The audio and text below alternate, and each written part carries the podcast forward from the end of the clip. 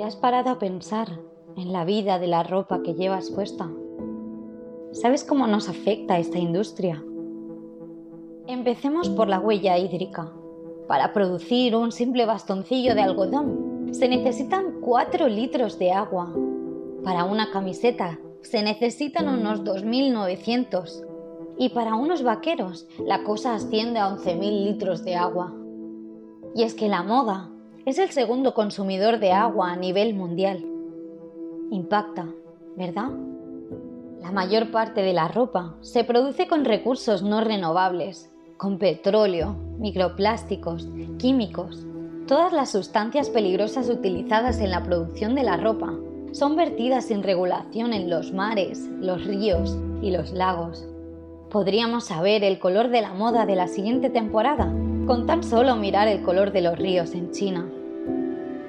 Además, cuando consumimos productos importados de países lejanos, estamos participando en la contaminación. Usamos transportes y la huella de carbono aumenta. Piénsalo. Una camiseta de algodón comienza en el lugar donde se produce el algodón, en India, por ejemplo, y continúa donde se realiza el hilado, el teñido, el acabado, como sucede en China, por ejemplo. Y por último lugar, donde se usa esa prenda, donde se lava, en la lavadora de nuestra casa. Contaminamos el agua, el aire, pero esto no acaba aquí.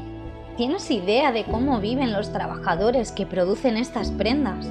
¿Te imaginas estar cosiendo a máquina una misma costura? la del hombro derecho, por ejemplo, durante 14 años de tu vida. ¿Te imaginas que aún así no pudieras permitirte el lujo de ir al médico? ¿Te imaginas que por ello tan solo ganaras 3 dólares al día? Sentada en mi cama, veo todos los que están sufriendo. Lo veo en las noticias, oigo cosas y entonces pienso en que hay un montón de gente que nace y que en toda su vida tienen una única tarea, mueren. Y eso es todo. Grandes marcas producen en países donde son habituales las jornadas de más de 60 horas a la semana, a cambio de salarios bajos, condiciones de poca seguridad, salubridad e incluso de trabajo infantil. ¿Sabías que en 2013 se derrumbó Rana Plaza? Era una fábrica en Bangladesh donde murieron 1.133 personas y nadie, absolutamente nadie, ni las autoridades ni las marcas respondieron al respecto. Ahora visualiza tu armario. ¿Conoces la fast fashion? Te adelanto que está destruyendo el planeta. Las prendas pasan de moda en tan solo 15 días. La vida útil de muchas prendas de ropa es cada vez más corta y mientras tanto nosotros, 7 de cada 10 prendas las tiramos al vertedero, las cuales van a tardar 200 años en descomponerse. Cada año, tan solo en España, terminan en vertederos el peso equivalente a 45.000 coches en ropa. Añádele que mucha se arroja a la basura sin ni siquiera ser vendida. Este sobreconsumo, sumado a las condiciones en las que se fabrica la ropa, ha puesto a la industria de la moda en el segundo puesto de los sectores más contaminantes Estás solo por detrás del petróleo. Todo esto es real. Está pasando. No te refugies en que estás dando trabajo a esas personas. No las estás ayudando. Hazte el favor a ti y al resto del mundo. Usa más tu ropa. Arréglala. Cósela. No compres si no es necesario. Y si lo haces, que sea de una manera responsable. No te mantengas en la ignorancia.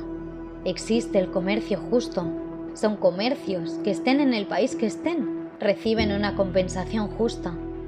Evita comprar productos de países lejanos y en vías de desarrollo, porque tienen más probabilidades de contribuir a la explotación laboral y que además generan más CO2 debido al transporte.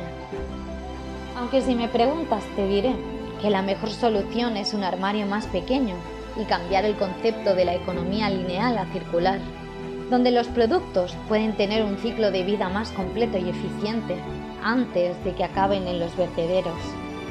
Está claro que el sistema debe cambiar si quiere subsistir. ¿Crees de verdad que necesitas ropa nueva constantemente?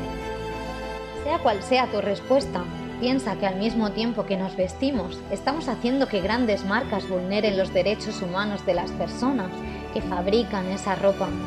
Una camiseta puede costarte tan solo dos euros, pero otras personas mueren de hambre para que tú la tengas. Y como dijo Lenin, si no eres parte de la solución, eres parte del problema.